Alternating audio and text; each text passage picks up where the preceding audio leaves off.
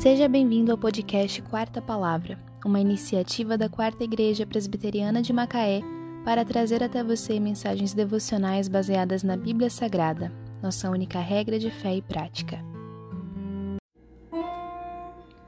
Sabendo Jacó que havia muito mantimento no Egito, disse a seus filhos: Por que estáis aí a olhar uns para os outros? Gênesis 41, 1 Naquele tempo a terra passava por grande fome. Todos, inclusive a família de Jacó, que era um servo escolhido de Deus, sofriam pela escassez de alimento. O único lugar que havia feito reservas era o Egito, mas em meio a tanta falta, os homens da casa de Jacó não se dispõem a sair para buscar a provisão. É seu pai quem precisa despertá-los, dizendo: O que vocês estão fazendo aí, olhando uns para os outros? Desçam até o Egito e comprem comida para que não morramos. Saímos todos os dias para garantir o pão, trabalhando exaustivamente por anos, ou estudando com todo o afinco para quando o trabalho chegar. O Egito também era longe, um deserto se interpunha, mas eles foram.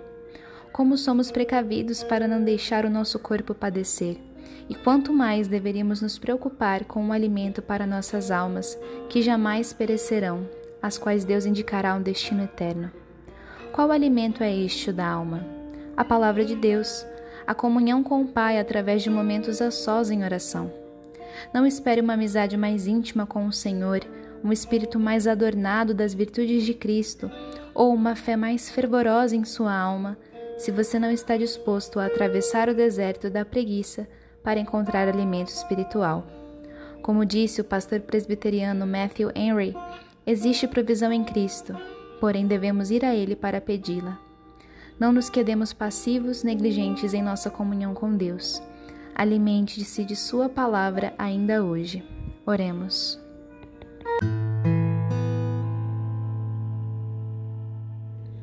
Senhor Deus provedor, graças te dou porque te dispões a prover não só o pão de cada dia, como também o sustento de minha alma. Perdoa-me por quando não me esforço por te buscar tanto quanto diligencio por minhas necessidades físicas. Alimenta-me de ti neste dia.